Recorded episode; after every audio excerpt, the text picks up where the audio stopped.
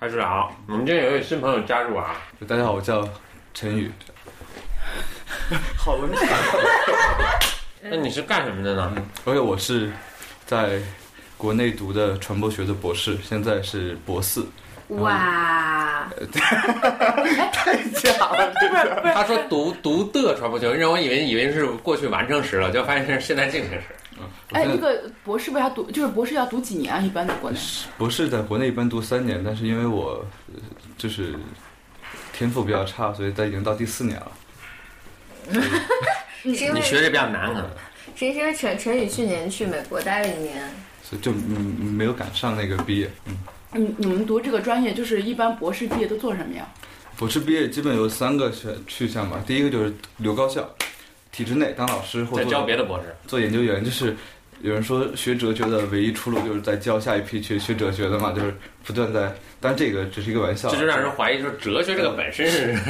这目的存在目的是干什么？对，说说白了就是在这个一个知识的领域当中进行生产和再生产，一一代一代繁衍。这是第一个。第二个博博士去做的。去那种国家的央企、国企，以至于政府机关的比较多，比如发改委啊、中央办公厅啊。你们不？还有一种就是去报纸，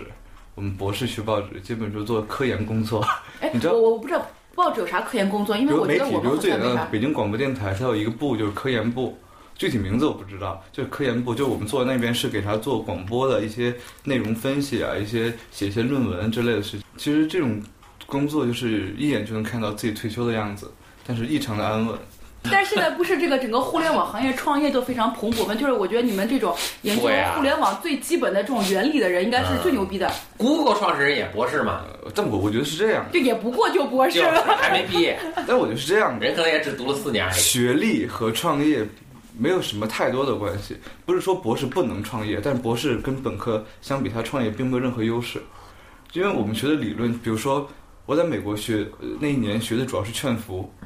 劝服这是个啥呀？就是如何劝服你戒烟，如何劝服你购买这个东西。Brainwashing，这个很牛逼啊！很牛逼。有一本书很很像，就是我一个朋友翻译到国内了，叫 Brainwashing，啊，就是拿品牌来给给给你洗脑。哎，这个不一样，这个还是有很大差别的。呃，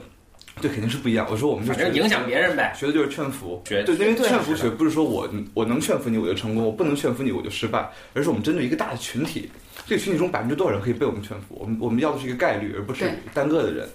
而做这个事情的话，我后来有人说，那你过来回来做创业，你可以做品牌啊。但是其实不一样的，因为我们在做的是考虑到一个非常理想的一个社会情景当中，考虑到不同的变量之间的这个影响因子。然后，但是真正要是回到国内来讲，最最重要的是，你想劝服别人，你学了这么多东西，你不如在微博上发一条具有煽动性的。微博，比如说别人送 iPhone 的时候，我一个广告你转发，我就送一头猪。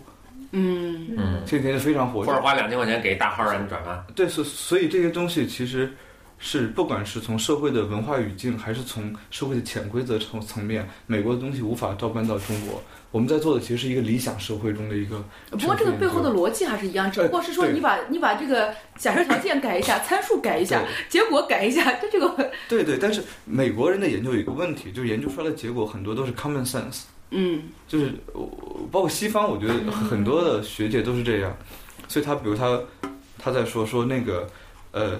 他专心听你讲的时候，和他一边听你一边去写自己东西的时候，哪个劝服效果更好？这不是废话吗？肯定是专心听的时候。他说最后哦，原来专心听的时候劝服效果更好。还要做一系列的实验。就，但他能够说好多少？哎，说好。我给你数据，然后你广告上给我掏钱。百分之十三点二的单词，这就是科学主义。他们一定要把所有事情都用非常严谨的程序证明。呃这个就跟我们那个政治界、政治学界或者是国际关系学界一直来质疑，就是质疑他们行为主义学派的一个核心原因，就是你们证明了半天，最后其实跟我们政治家哎一拍脑袋想出来都是一样的。哎，对，所以，对，所以你学这么多东西，跟你有很多的业务经验，其实是以。不同的路走向同一个终点，殊途同归是这意思吗？我 又回到这个词。最后，但是做学问的人，他可能走得更慢，因为他一步步要非常专注于自己的逻辑，而天才是有时候是不不能。你说是我 common sense 吗？太强调这个逻辑，就是美国人做的 common sense。因为我读传播学的，我印象非常深。美国的上世纪有一个人叫施拉姆，是传传播学的创始人。他花了上千万美元做了一个美国最大的传播学项目，就是暴力电影和暴力游戏对儿童有没有影响？就当时，比如说现在游戏，比如《侠盗猎车》啊之类的，还有《教父》啊之类这种这种游戏，会不会让人孩子们变得暴力？他花了几千万做调查、做实验，最后的结果，有最后的结果是有时候有，有时候没有。然后，然后，我觉得给他钱的人会很崩溃，但是又不能说什么，因为他得出是非常科学的一个结果，就是有时候有时候有时候没有嘛。所以美国人经常喜欢在这个方面无比庞大和和严谨的一个研究，得出一个就是自己玩的很嗨，但对是最后一个 common sense。我觉得社会学或者包括比如心理学，尤其会如此。哎对有些硬科学还好一点。对对对，哎，谁说我们心理学不是硬科学？你就说我们经济学不是硬科学，我我们经经经济学当然不是硬科学，所以我看那个看见网上有吐槽的一个话说，我觉得挺经典，就是心理学经常是就是就是你刚才说的，经常是。呃，弄无比复杂的实验设计，什么控制组，什么什么组，什么，然后最后得出一个就是非常 非常显而易见的一个结论，然后还能发论文。反过来想，就是会不会是我们在一个困顿逡巡了很长一段时间的黑暗中，哎，我们最后才能因为这条这条路径才能让我们走到那一步。就像大家一直就质疑，就说为什么中国这么多年就科学从来没有发，呃，当然我们不能这么说，但是，呃，就古中国时代，对为什么我们一直这个科学直到清朝的时候啊，哎，对对对，就一直没有发展起来，就是民国也核心的一个质疑就在于说，就是说我们就只找到一个叫实用主义，就是说我们只找一个能够直接被运用的东西，但是我们不会去考虑它的这个原因，所以就这个是质疑说中国为什么科学没有发展起来，但是因为它有个对比，就是说。几乎所有的呃民就是文明下的这种就是都会有，比如说炼金术都会有占星术，但是为什么就西方它后来发展成了比如说化学和物理这样的一种基础的一种呃理论的学科，但中国就没有，所以做一个对比。那放在人文社会学界是不是也可以做类似的东西？就是说，是不是我们还在那个占星术、炼金术那个年代，但是我们要苦可能苦苦逡寻个哎十几万年啊，不就是呃是上 几百年。几百年，然后一下子豁然开朗就变成了而而且那甚至可能它会有另一个发展道路，就是说现在人文科学，咱别说人文科学，就是所谓社会学或者就是经济学这种稍微硬一点人文科学，大家还是一个呃物物理学羡慕，他们还是希望把科学的这种手段，因为科学这个在这个世界发展太牛逼了，所以他们希望把科学那些什么数据化的方法呀什么拿过来使用上，但可但现在用来拼来拼去，好像老觉得这个不是特别实用，所以所以还有可能在发展过程中，最后大家。再过五十年、一百年再回观说，哎，其实这个思这个发展思路可能也未必完全正确。说不定我们会发现一些新的、更牛逼的一些数学的一些原理，有没有可能？耶、嗯，你就包括数学吧，那我就不想吐太多槽，因为我我我我对数学是很有体会的，就是大家老觉得本科学，我是学数学的，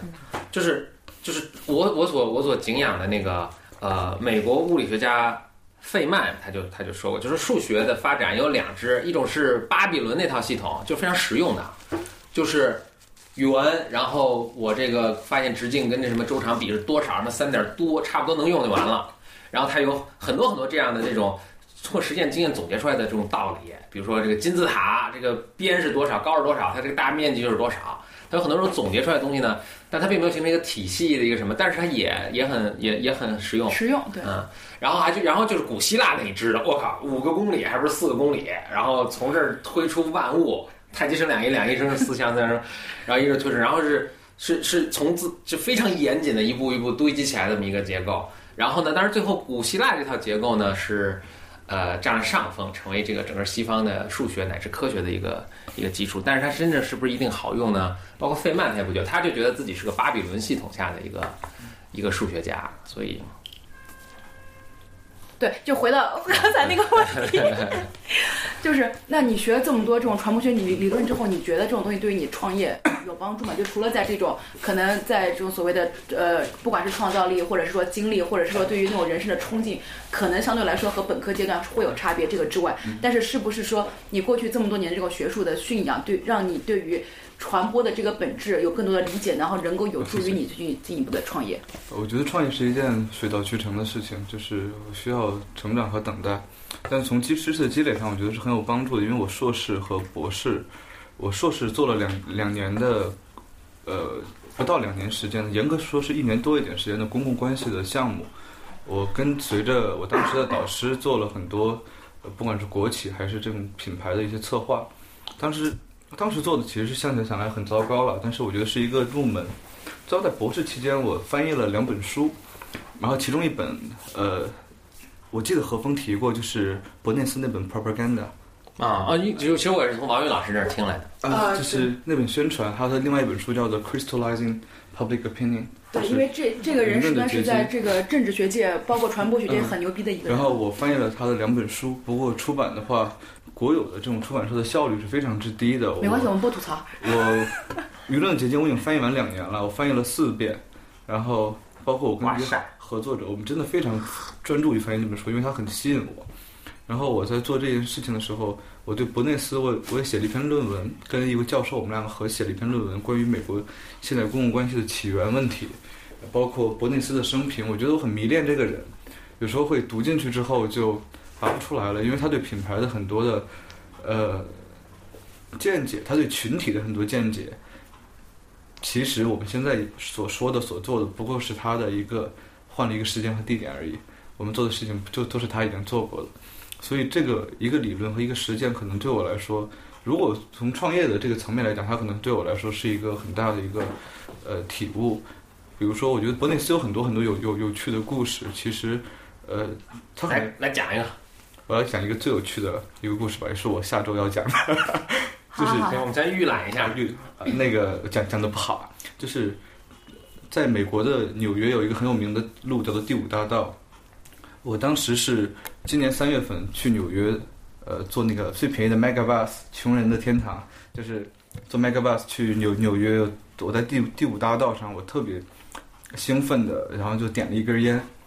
因为什么呢？因为我当时特别想找那个感觉，因为就在九十多年前吧，那第五大道上有一群人点了点了一个人点了一根烟，他创造了一个美国的一个奇迹。但我点那根烟的时候，没有感觉到这这这一点，当时就就突然就周边那些汽车 滴，然后就全毁了。就是就是你点在那点一支烟的时候，你会发现，我当时就是想，呃，一种就是很自自怜自爱的感觉，就想找到九十年前发生的一件事情是什么样一件事情呢？在一九三零年代，如果我没没记错的话，呃，有一群女的模，就是女性的模特，纽约最漂亮的那些模特，穿着最华丽的衣服，她们在纽约第五大道上来回走。你你要不再把之前那个，就是他为什么做这件事情，再给大家解释一下。呃，我我来先先啊先讲一个啊，这个你先讲一个。。他们在第五大道上来回在在走的时候呢，我们行人们会发现不一样的是，每个女性的手里都点了一根烟，他们就边抽烟边走。然后当时有鼓乐队，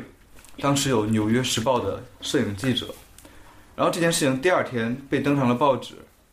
那天我记得是哪个大大游行，我忘记是哪个，但是国庆大游行还是什么万圣节大游呃，行？就不不是不是我忘记是有有个大游行，他在大游行期间做了这么一件事情，如果没记错的话。哦，这个我还我还真的没有就了解这个听众好讨厌呀！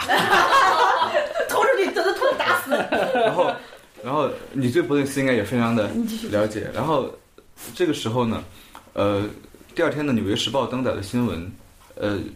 标题大概意思是说，女性们、模特们点的不是烟，是自由的火炬，因为凭什么只有男人可以抽烟，女人也要抽？我们抽的不是烟，我们抽的是女权主义。那这个事情是谁来策划的呢？这个有一个香烟的品牌叫 Lucky Strike，那个香烟品牌销量非常的差劲。那个香烟品牌的一个它的老板呢叫做 Hill，Hill 这个人他找到了这伯内斯，然后那个找到伯内斯之后，他们两个不知道这个就是一个黑箱子，我们不知道，最后就推出这样一个伯内斯非常得意这样一个宣传，他说我所有的宣传、所有的公关都从大处着着眼，我不纠结于细节，我的所有的活动、所有的宣传都要有一个象征符号，直指人的内心。而一年之后，Lucky Strike 这个香烟它的销量直逼万宝路。然后这个事情呢，最有趣的一点可能还不是宣传的手段，因为伯内斯实在做过太多太多这样的宣传了。比如说，有一个电影叫做《Damage Goods》，这个这个叫做残品，但其实这个翻译的不好，因为 Damage Goods 在美美语里，我查之后我才知道它是一个俚语，其实就是被糟蹋了的女人。这个电影讲的其实是性卫生学的一个东西。那在美国当时非常保守的一个时期，把这个电影引进到美国是非常困难的。于是伯内斯没有对这个电影多做宣传，而是把钱花花在了引领一场呃性解放运动、性卫生学的运动。当美国的人民被点起来之后，这个电影是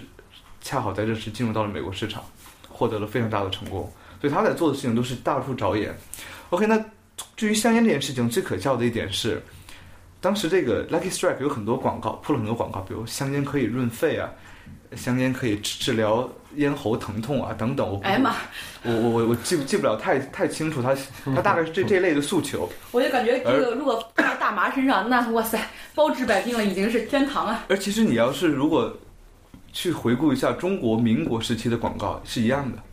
香烟可以润肺，有很多这样的广告这样的。所以现在那种各种宣传各种什么保健品的什么，估计也 哎，我们咱们就再过五十年之后再过50也看也是香也是香烟可以润肺了这种对路数，对啊，所以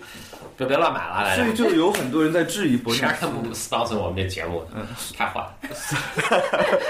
所以有很多人在质疑伯内斯，说你做这件事情会不会这个是道德上是有问题的？因为他当时说，他写了一本书叫《舆论的结晶》，他当时说，与公共关系可以让美国发展成一个更美好的世界，他要连接起公众与政府、公众与组织、公众与商业，使他们彼此沟通。但这样是一个欺骗，是一个操纵。那后来伯内斯又说说不好意思，这件事情我根本不知情。他有他晚年的回忆录中说：“我这件事情我根本就不不知情，是希尔那个老板让我这样做的，我只是执行者，这个事情不是我想的。他觉得这事儿就是太太低级，这个事情是比不上他的粉丝。关键，这个事情是他最著名的一个公关的案例。后来他并且说，我当时实在抱歉，我当时并不知道香烟是有害的。后来这件事情就快过去之后，他的女儿叫爱丽丝，写了一本回忆他父亲的传记。这本传记出卖了他父亲，因为爱丽丝说说，我当时父亲很讨厌有人抽烟，只要家里有人抽烟，他会把我们轰出去。就是 你会发现，其实他是知道这个事情的。所以伯内斯的所谓的公共关系的正当性和他这个职业的合法性，受到了很多的质疑。就是我觉得你你可以跟大家就再分享一下，就是他在进入广告界之前他是做什么事情的，因为那个是最重要的，我觉得对于他整个之后的所有的理论的奠定啊，包括他这个整个为什么他这么做，别人都买他的账，哎，我要这么做，别人就说你们骗子，就为什么就这个，我觉得你可能跟大家再解释，就是他之前的这个故事。就是他之前是是啥故事？哦，没有，王云老师给大家分享我也会给我们讲吧没。没没没啥长故事，因为我对他不是特别了解。就是他之前是其实是总统的一个相当于是 campaign manager 或者之类的一个角哦，他你说他的克里尔委员会的经历呃，吗？对对对，就是他之前是从政，他们就是他的一个，其实他的政治信条，我觉得是，嗯，我觉得之后对他的所有质疑，可以追溯到他的整个政治信条的一个核心的问题，就在于他认为，当然这不是问题啊，而是这个会导致之后的一个结果，就是说，虽然就你刚刚讲到，就是说他在认为这个公众啊、什么政府啊、什么之间的链接什么之类的，但是我觉得他这句话是一个给他自己一个披了一层金，或者说穿了一层袈裟，因为他核心他的认为是说。呃，整个社会是由一小撮精英来领导的，大众是被领导的，所以其实它是一个很典型的精英主义思想。这个是美国现在为什么就我为什么说就是大家会认为质疑它的核心在于美国现在是一个反精英主义的一个一个算是思潮也好或者社会也好，但虽然就美国人他们是有这么一种这种情愫在这个里头，就是认为就是说我们要反对精英主义这么个东西，所以但是它的一个核心政治信条就是还是认为精英主义是。因为他是欧洲那个欧洲老炮儿，他是不是 其实我觉得你说这个东西，你可以从另外一个视角来看，就是从他的著作和他的论文所引用的人来看，就我引用的是谁？他最常引用的一个人叫李普曼。这这个学生和学新闻和传播人都会知道这个人。李普曼写过一本书，叫做呃公公众舆论，但其实应该被翻译成舆论，这翻译是有问题的，因为 public opinion 那个舆论舆本身就是公众的意思啊。